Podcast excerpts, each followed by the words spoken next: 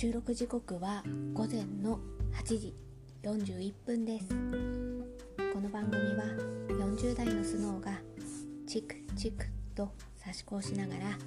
ただただ好きなことについて話していく番組です。今日もよろしくお願いいたします。えー、なんか最近はこの収録を撮ってる時、天気の話から始めたりするんですけど晴れ間が続いてますね。今日もカーテンを開けたらとても日差しが気持ちよかったです。そんなに寒すぎずどうなんですかね。今このような陽気だからガクッと寒くなる日が来るのかななんて思いながら過ごしてます。えー、っとじゃあまず刺し子の、えー、進み具合ですね。刺し子は昨日の時点で斜め3分割をまあ刺し終わったっていうふうには言ってたんですけど昨日のその斜め3分割を、えー、周りをぐるっと一周縫いまして縁を飾りまして水通しして糸の処理をして。えー、アイロンかけて完成させました。比較的集中してあの作品に取り組んでたような気がするのでなんかそこまで長い時間もかからずにできたかなっていう印象はあります。ブルーの糸で刺し終わって。あーでもなんか真ん中がさや型の図案にしてるんですよね。さや型って何気にななんて言うんだろう。難しい難しいっていうのはちょっとこう曲がったりすると目立っちゃうかなっていう。で角はしっかり出さないとちょっとあの模様がぼやけてしまうのでこうまっすぐ刺さないとちょっと目立ってしまうし角も出さないと模様がぼやけるしっていう感じで。案外一直線まあ角はありますけど一本道といえば一本道なので指し進めれば迷子になるとかはないんですけどただまあなんか押さえるポイントはしっかり押さえないとちょっと何、うん、て言うんだろう。ボロが出やすいような 図案だなっていうのをちょっと仕上がりを見て改めて感じたのでちょっとさや型はもっともっと練習必要かなというのは思いました。で夜はグレーとピンクの2色使いの麻の葉を今刺してる途中なのでその辺をピンクの部分をちょっと集中して刺してました。で今収録をしながら刺してるのはちょっとこれも新しい新しいというか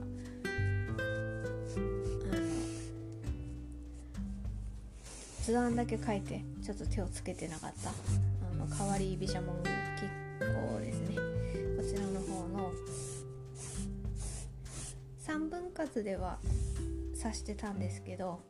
こう一面この変わり飛車紋吉行だけの模様で刺すのはちょっと今までやったことなかったのでちょっとそれをこの模様の練習を兼ねてこの模様だけで布巾をちょっと作ろうかなと思いまして、えー、で糸はちょっとなんだろう今度は落ち着いた色で刺してみようかなと思いまして踊り屋商店さんのグレーの糸で刺し始めました。今は、えー、周りを四角くぐるっと一周してます。まずそこからスタートですね。まあこのあまあ最初の部分は比較的一本道の直線が多いのでこの図案はなんか収録撮りながら刺すには案外適してる模様じゃないかななんてちょっと思ってます。複雑にこう曲がったりとかもそんな。あまあまあでも後半部分はそういう感じになりますけど前半部分は比較的まっすぐな模様道っていうか直線？を本当にただただ単調に塗っていくだけなので、うん、この収録を撮りながら刺すにはいい模様なんじゃないかなと思ってます。これもなんかいわゆる昔からけ継がれてきてる。伝統的な模様でもあるので、こういうのを一つでも多くさせるよねちょっと飲み物を飲ませていただきますね。うん。一つでも多くちょっとこの伝統的な模様をていきたいなと思いながら指してます。はいではうちの猫様の様子ですね。今はもう相はもうというか相変わらずあれですね。えー、こたつの中に入ってしまいましたので朝ごはんを食べ終わって本人様はきっと満足をされていることでしょう。朝はやっぱり工房がありましたよ。今日はちょっと段ボールかじってましたね。段ボールかじったり あとこう頭突き？おでこから私の顔をめがけて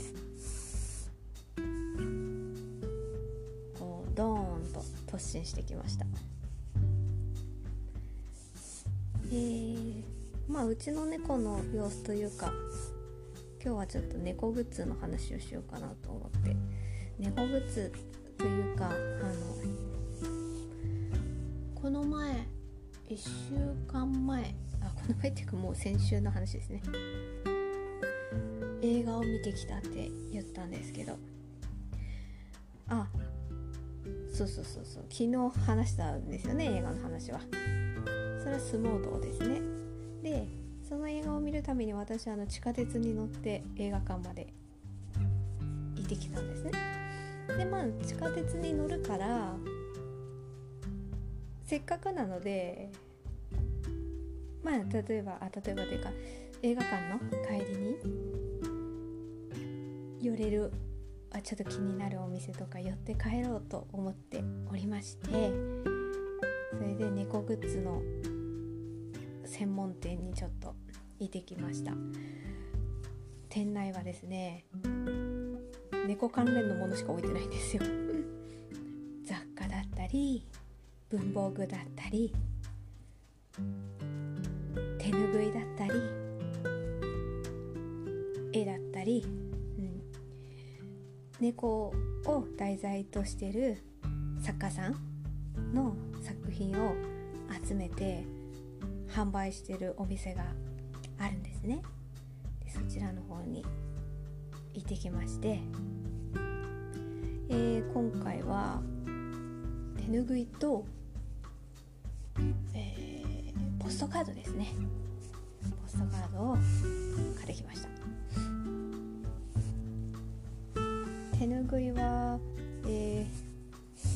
ー、まあいろいろね色カラフルなものもあったりしたんですけど、まあ、気分的にちょっと落ち着いたモノトーンの配色のシンプルな、まあ、猫の絵が描いてある可愛い手ぬぐいなんですけどそちらとあとポストカードの方はカラフルなイラストが書いてあるものですね。こちらの方はあとノートの方に買い物の写真をアップしておきますね。ポストカードの方は私の机の前になんとなく写真を飾ってあるとこがあるので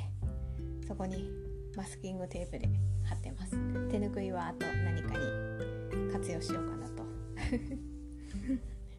思ってます。こうなんか眺めているだけでも非常にいろんな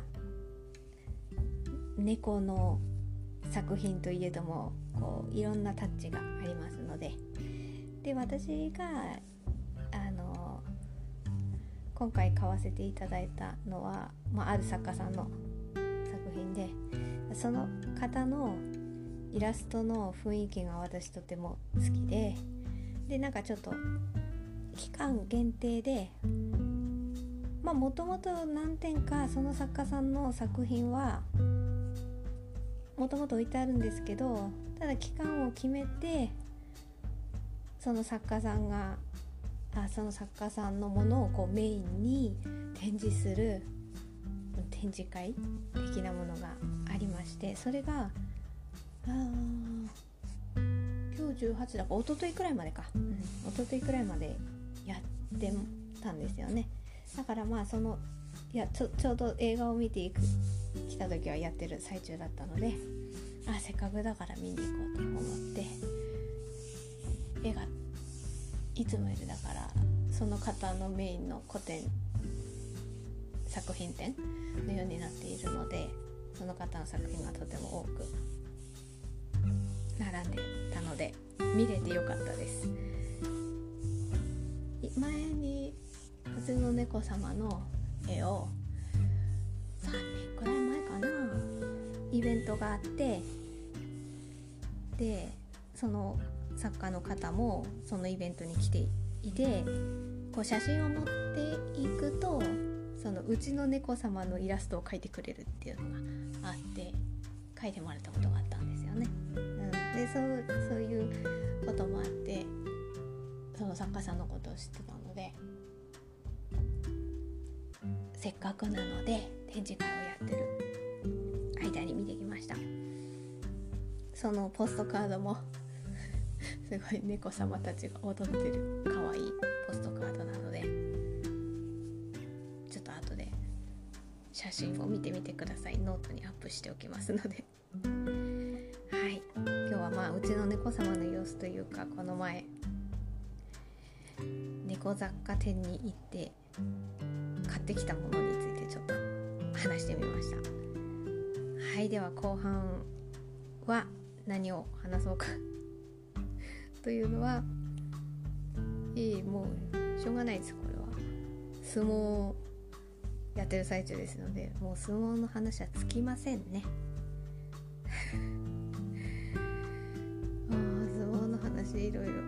相撲の話ばっかりして最近ラジオの話全然してないなと思って。ラジオも何か動きありましたかね？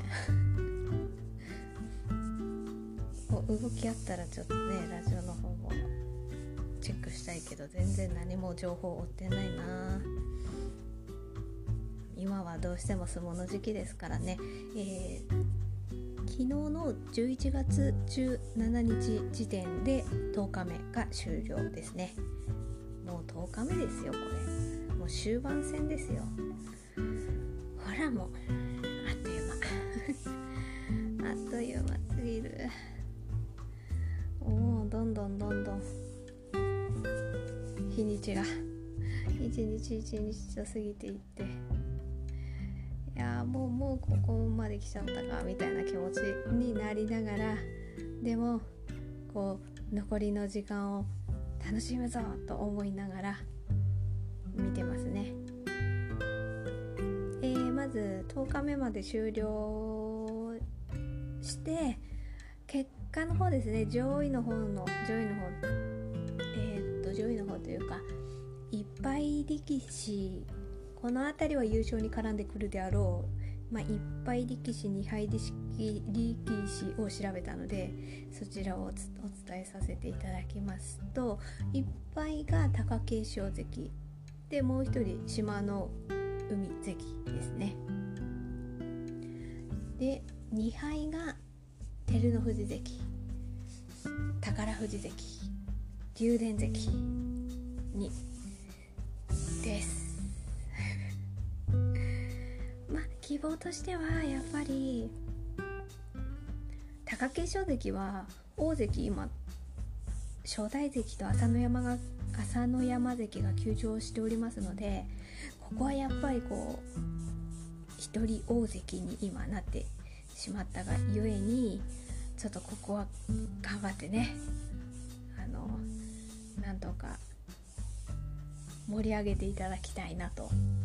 横綱もいなくて大関も3人いるのに2人休場でってねなかなかこれはちょっと上位がいなくてがっかりっていう感じだからこそ唯一残っている貴景勝関はでもまあもちろん今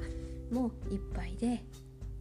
優勝争いの現時点ではトップといえばトップなので、まあ、島の海関もいらっしゃいますけれども、まあ、貴景勝関は最後までなんとかここに食いついていってほしいなっていう気持ちがありつつで2敗に富士関がいますね昨日あ勝ち越ししたから確かインタビュールームに呼ばれてたんですよねでそこでもやっぱり前もどこかで言ってたっていうのは何かで読んだんですけどここの3場所がとにかく大事だからっていう話を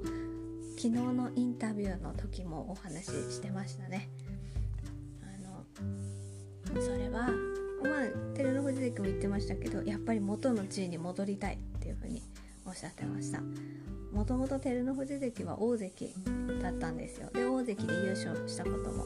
大関の時だよねあの時。いや多分そうですけど。優勝されたこともあったんですけれどもその後怪我と病気であの地位をちょっと番付を落としてしまったという状況がありましたので、まあ、その辺でやっとやっと上がってきたっていう部分があるのでだからこそ大関に戻りたいと。いやそりゃそうだよなって。でもこうこの3場所が大事だからっていう話をしてたけどもうその言葉に何て言うかもう即したような結果を今のところこの10日目終了時点まで。まあ2敗ですけど優勝争いにはまだそれは望みにつないでいるしあ、まあ、もちろんあの優勝,、まあ、優勝もそうですけどとにかく12勝13勝、まあ、このラインででいけたらいいでしょうしね。今2敗なので、まあ、13勝2敗かね12勝3敗か。きっとその辺りでは行きたいだろうなと。そうなれば次の場所につながりますのであそこはね応援したいですね。で幕内がそのようなああ地地味にこう昨日も見てたんですけど地味に言っては余計かもしれないけど宝富士関が何気に強いんですよね。宝富士関ってタータンって言われてるんですよ。タータン。でなぜタータンまあまあ知る人ぞ知るかもしれませんけどでなぜタータンと言われるかと言いますと私その時のテレビ見てたんですけれどもちょっと何のテレビかまでは覚えてないんですけれども3年前4年前？何かのバラエティ番組かなと思うんですけどそこに宝富士関も出ておりましてその中のゲストの出演者の中にあの大島優子さんがいましてその大島優子さんにタータンと呼ばれてたんですよその時。だからそこからタータンとなのでもし宝富士関のことをタータンと言ってる人がいたらそれのタ確か、うん、なぜタータンと呼ばれるようになったのかというのはあるテレ、うん、ちょっとテレビ番組忘れちゃいましたけど大島優子さんがタータンと呼んでいたからっていうことですね。いや何気に何気に強いんですよねでも昨日かな？宝富士関と北勝富士関のもう大熱戦がいやああいう取り組みを見させていただくと本当にもう勝っても負けても拍手みたいな気持ちにはなりますね。昭和がついたんですけれども結局あのちょっとタイが落ちるのが同時と見て取り直しとなったわけででもその取り直しする前の一番ももう白熱してたんですよね。とにかく左だったかな、えー、左を取られたら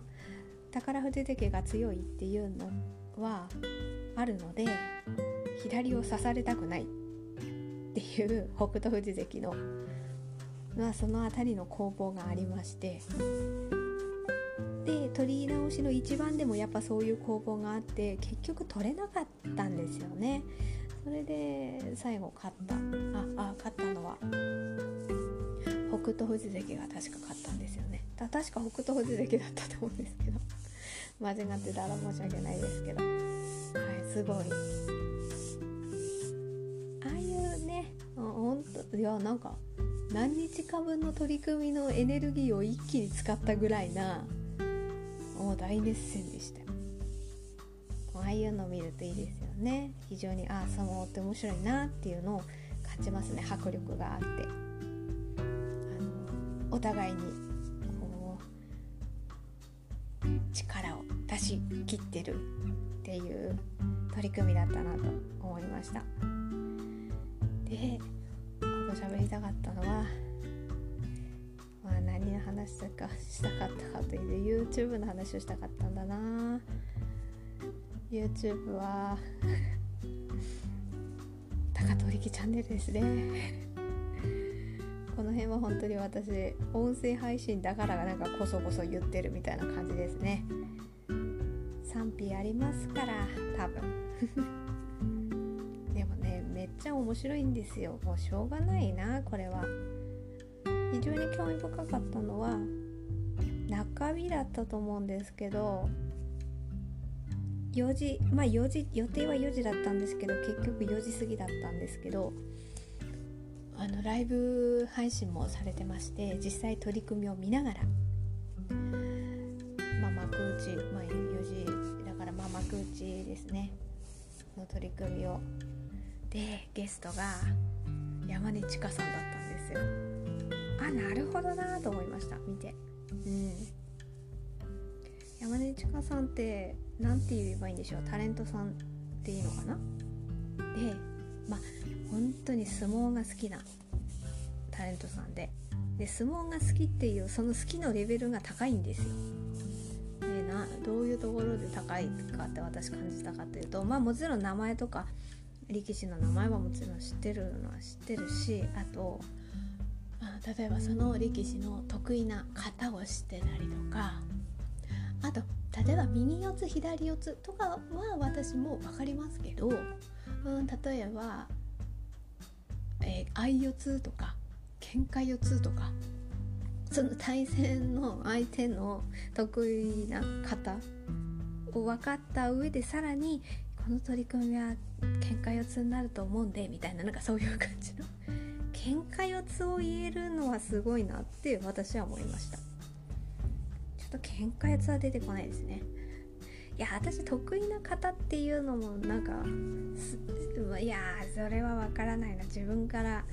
この力士はこれこれこういう方が得意でみたいなのはちょっと言えないそこまでのレベルにはちょっと到達全然到達できておりませんみたいな感じなのでそこは難しいなと思うんですけど山根千佳さんはその辺も分かった上で話せるから高通り関はねやっぱり相撲がめちゃめちゃ好きだからそういうそのレベルでの会話ができるっていうところでは非常にやっぱりこううんライブ配信をする上でお話し相手としては非常に適任なんだなともともと知ってたみたいですね。高通秀樹も。その山根千佳さんのことを、まあ、そういうもともと知ってたっていう間柄でもあるからこそ高通り気づきも非常に楽しそうにお話しされていてすごいその配信面白かったですね。なんかいやそれだったらなんかね14日目とか15日目千秋楽とかも来てほしいななんて勝手に思ったけど山根千佳さん自身も自分でんズームで最後の方告知されてたんですけど一緒にこう取り組みを見ながらイベントをやるみたいなのでいやーそっか高取力チャンネルには来れないな残念って 思ったんですけどその中日のライブは非常に面白かったです。あとは 松村邦弘さんがゲストで来てコラボ配信やっててもう本当になんか最近のあった出来事ではあこんなに笑ったの久しぶりっていうくらい笑いました。あのもともともう何十年以来の友人？っていう感じだったみたいなのでそういう意味でも非常にこうなんか気軽に気楽にお話しされてましたね。まあそれでそのコラボ配信でどういうところが面白かったのかというと私が一番笑ったのは松村さんが高藤力さんのモノマネをしてたとこがめちゃめちゃ笑った高藤力さんって有名なのは貴乃花親方のモノマネをするっていうのがまあまあお約束のネタ的なところってありますよね。そうなんですけどそれはそうなんですけど高藤力関の のモノマネもすごい面白かった。だからそそれでめちゃめちゃ私笑わせてもらったなっていう感じがしました、うん、なんかちょっと元気ない時あの松村さんの高通力関のものまねの動画をちょっと見て私もねなんか笑えない時とかあれを見るとちょっと気分が上がりそうな気はしますね。まあそういうところで人となりが見えてくるのも YouTube の面白さでもあるしもちろん相撲の話も興味深いしまあでも何より結局私あの当時高藤力さんが現役の時にやっぱり見てたっていう部分は大きいかもしれないですね。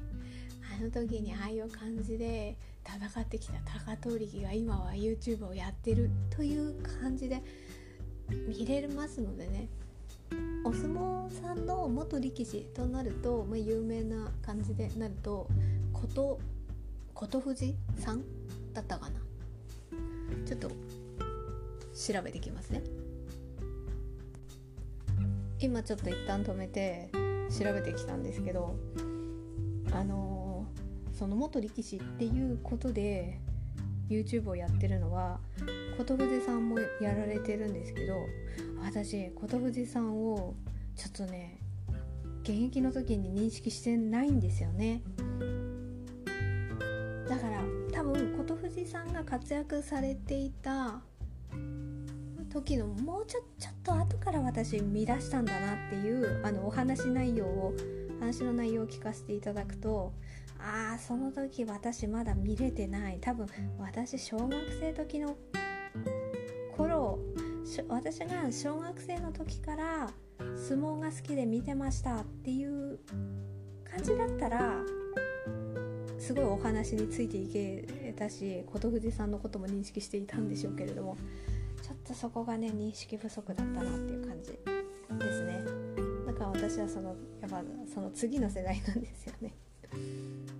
宝あ宝富士さんじゃないや。高取力さんが出てきてまあ若鷹あけぼのね時代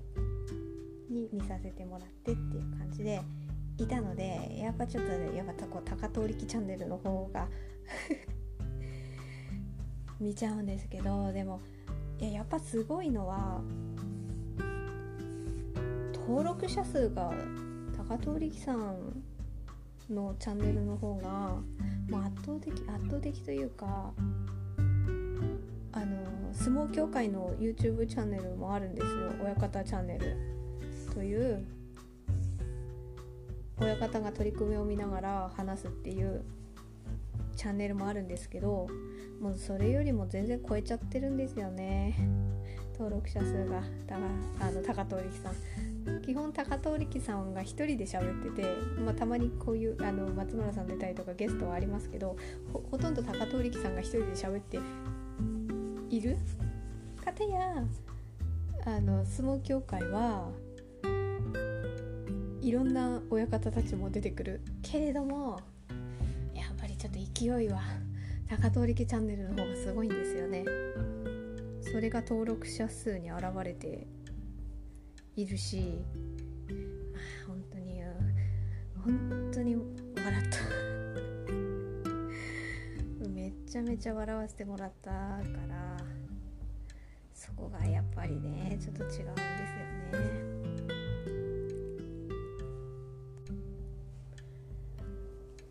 か。そうですね高取力チャンネルもそうだしあの松村さんとのコラボもあったので松村さんの方のチャンネルの方でも高遠力さんは出てるわけですよ。あちらのチャンネルでもね。多分同じ日に収録されたんだろうなとは思うんですけど。まあそういう流れとか見ていく中で私すごい疑問だったことがあって分かんないまま勝手に私の想像で話しているのでそれだけご理解くださいね。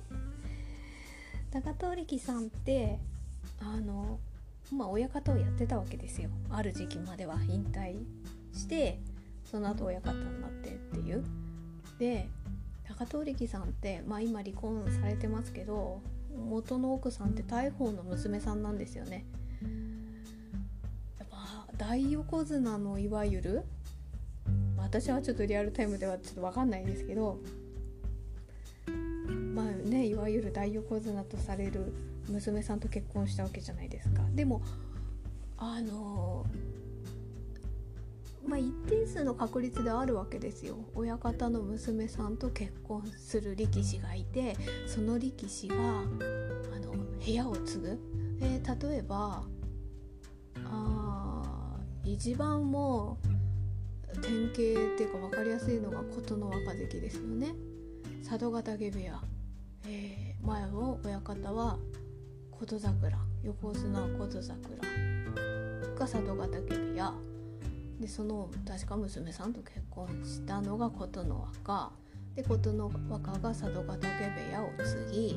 なおかつ今その息子さんの琴ノ若が幕内の力士になってるというもう典型？みたいな。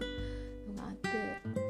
まあ、あの時の現役の時の琴ノ若お父ちゃんの方ですね。思い出すとああそうだよね。結婚して部屋を継ぐ。うん分かるな分かるなって感じはするわけですよ。琴ノ若関。を思い出すと。で高遠力ですよね。こ方や大砲の娘さんと結婚する。高遠力関ってちょっとなんかやっぱりあの相撲の取り口から言えどもなかなかやんちゃな感じももともとあったわけでその辺りこう大横綱のの娘さんとの結婚っていう意味ではどうだったんだろうって。なんとなく琴ノ若だったらああそっかそうだよねってこれ勝手なイメージですよ。あるけ。ど高取力ってなった時にどうだったんだろうってちょっとふと思ってたわけですよ。私なんとなく思ってて。でそそれを思いながら高取力さんのチャンネルとかを見させてもらってて。って思ったら昨日昨日見たのかな？松村さんの方のチャンネルの方で例えばベスト3みたいなのやってたんですよね。まるな力士ベスト3っていうのやってて。で昨日アップされてたので大酒飲みな力士ベスト3みたいなのやってて。確か大砲さんが1位だったんですよね。横綱は大横綱だけどなんとなくこう豪快な感じがその、うん、そのまあお酒を飲んでたってことだけじゃなくてなんとなく高遠力さんとこの松村さんとの話の雰囲気からもまあなんか、まあ、やんちゃって言ったらいけないかもしれないけど、豪快な親方だったのかそうかって思った時になんか高遠力さんって可愛がられてたのかななんて勝手にちょっとふと思いましたね。高遠力さん自身はお酒飲まないみたいなんですけどなんか顔は広いだろうなって思うわけですよ高遠力さんって。人とのつながり付き合いとか大事にするっていうか。そういうところはなんかあるんだろうなっていう。自分も高遠力さんもなんだっけ小学校だか中学校だかもう8回だか変わっててその度その度に人間関係築いてきてみたいなところがあってでそういうところでなんとかこうやってきたみたいな 結構あるわけであってなんだっけランドセルしょってあの当時の小学生の時なんだ？若鷹と一緒に半年間住んでた時もあってでもまだ早いからもうちょっと大きくなったら来いって言われてみたいななんかそんなエピソードとかも言ってたりとかしてるからこういろんな人と関わる中でなんとなくこう可愛がられながらこうなんとかかんとかこうやってきたみたいななんあんのかなってふと思った時にあそういう意味では大砲親がなんか大砲さんっていうとなんかすごい厳格な人みたいなこれ勝手な私の分かんないからこそのイメージ。ある意味こう記録があったりとかするし連勝記録とかその辺はまあ白鵬を関がね塗り替えたみたいなところでもあるけどそういう風に強い大横綱っていうイメージがあるとなんか厳格で真面目な人なのかなとか分かんないからかさそう思ってたけど。んくとなんか豪快な感じがするからそういうところではめっちゃ高取引は可愛がられてたからいいぞみたいな感じであ結婚も OK だったのかなってこれ勝手な勝手な妄想です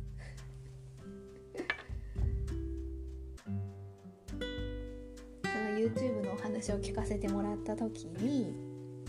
そういう構図がちょっと浮かんだ時になんか納得したんですよね。大変だったんじゃないかなとか思うけどあれ？もしや可愛がられてたのか？みたいなふうにふとちょっと思ったんですよね。まあそういうのがこう YouTube だと見えてくるっていうのが非常に楽しかったしあと何気にそのベスト3の話でつなげちゃいますけど歌がうまい力士ベスト3みたいなのやってて3位が増井山さんはまあ、私はちょっとわからないけどあれとか出して CD とかまあ当時はレコードと言うんでしょうかだったのかな？出してるとかっていう。あと2位は北の富士さんって言ってていやなんとなくそれはわかるなっていうこうエンターテイナーみたいな雰囲気もあるしああそれこそレコードも出されてたはずだしででじゃあ1位誰なんだろうって思った時に高見すぎって言ってて。なんかね笑っちゃった。あうまいんだけどうまいんだけどそのうまさがなんか生かしきれてなかったって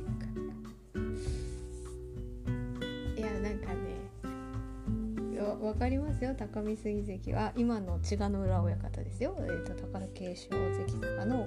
親方に結果なった人なんだけど分かってあの現役当時も覚えてますけど覚えてたけどなんか地味な 地味な印象だったからあだけど歌うまいんだ。でもなんかやっぱりそこで「あじゃあ歌うまいからレコードを」とかって多分ならないんだ。いや出してたら申し訳ないんですけど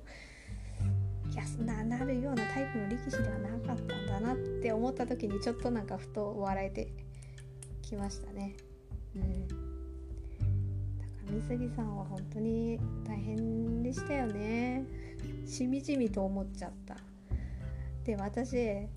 ふとあれを読み返したんですよ。そのいやあのそこで高見杉さんの名前が出てきた時に本をね読み返したんです。何の本かっていうとこれね。私あのじっくりこう読みたいと思って手元にあるんですよ。これね。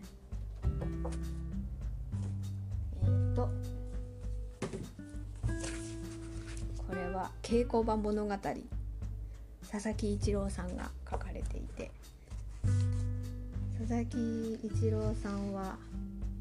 あのスポーツの大相撲大相撲の取材を日刊スポーツでの大相撲の記事を書かれてる人でこの方があの部屋いろんな部屋を訪問してでその絵を手書きして多分これ雑誌の連載だったんでしょうかねちょっとそこまでちゃんと見てないんですけど多分そうだと思う何かの雑誌の連載とかだったんじゃないかなと。でその部屋の稽古場をイラストで描いてて例えばここにはこれこれという看板が飾ってあるとか師匠が座ってるのはここの位置でとか鉄砲柱はここにあってとかなんかそういうのが細かくこう書かれてて手書きで書かれててでその後にこう親方のインタビューとかがこう載ってるっていうもう一つ一つの部屋ので例えばこの看板は誰が書いたのかとかそういうのも書いてあって誰誰が立ち上げた部屋だとかそういうのも書かれてるんですよ。それでなんかその久しぶりにこれちょっと読もうと思って「違うの裏部屋118ページなんだこれ」ねこれ読んだ時に、まあ、読んでまたさらにこうねああ大変だったんだろうなって。鷹の部屋部屋の部屋付き親方だったのを覚えててだったんですよね。でそう違うの裏部屋を継いだっていう話も覚えてていやそれだって大変じゃないですか。それなのに一気に鷹の部屋部屋の力士がやってきてこれ読むとやっぱり弟子を引き受けてほしいと鷹の花親方から依頼があって通話時間は約1分って書いてあって いやこれは大変でしかもそれってこう千賀の裏部屋を継いでから1年半くらいなんですよね。いやねもともと部屋持っててっていうところでもなくてねえ先代から受け継いだ部屋があってしかもなんかこれにもともと部屋を起こす部屋を持ちたかったかあ部屋を持つタイプではありませんでしたからって自分で言ってて部屋を持つ気持ちもなくまあ流れでそうなった。お声がかかったんでしょうね。あの高見杉さんに、まあ、今の千賀の裏親方にでねこうある意味そういうお声がかかってついでいや本当 お疲れ様ででこれ読むとでまあ部屋に貴乃花部屋の力士が来たら貴乃岩関が暴力を振るったのがありのであまあ貴景勝関が大関昇進したのはそれはもういいことなんだけどそしたらあとあれですよね。貴乃富士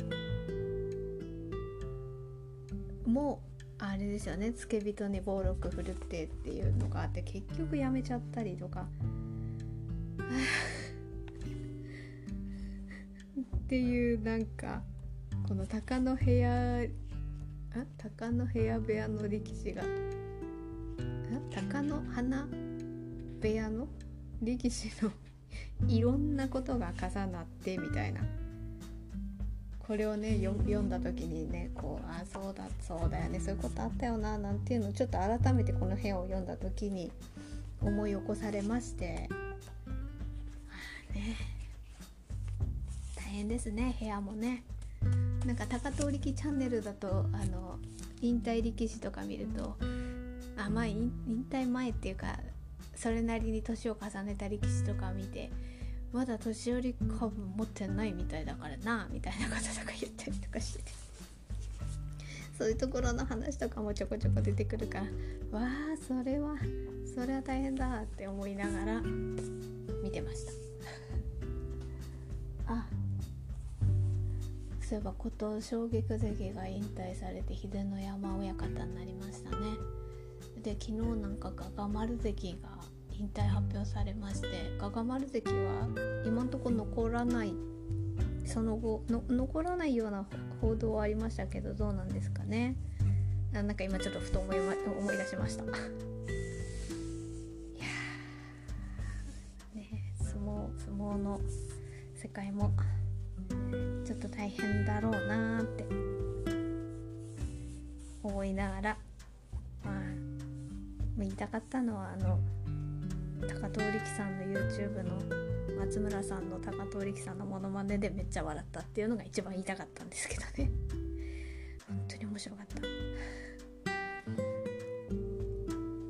い今日もなんかもう45分経ちました。好き勝手にいろいろ話させていただいてありがとうございました。あの本当にこの話した内容は何もあれないですから。私のこの浅はかな知識の中で私がさらに勝手に思ったこと？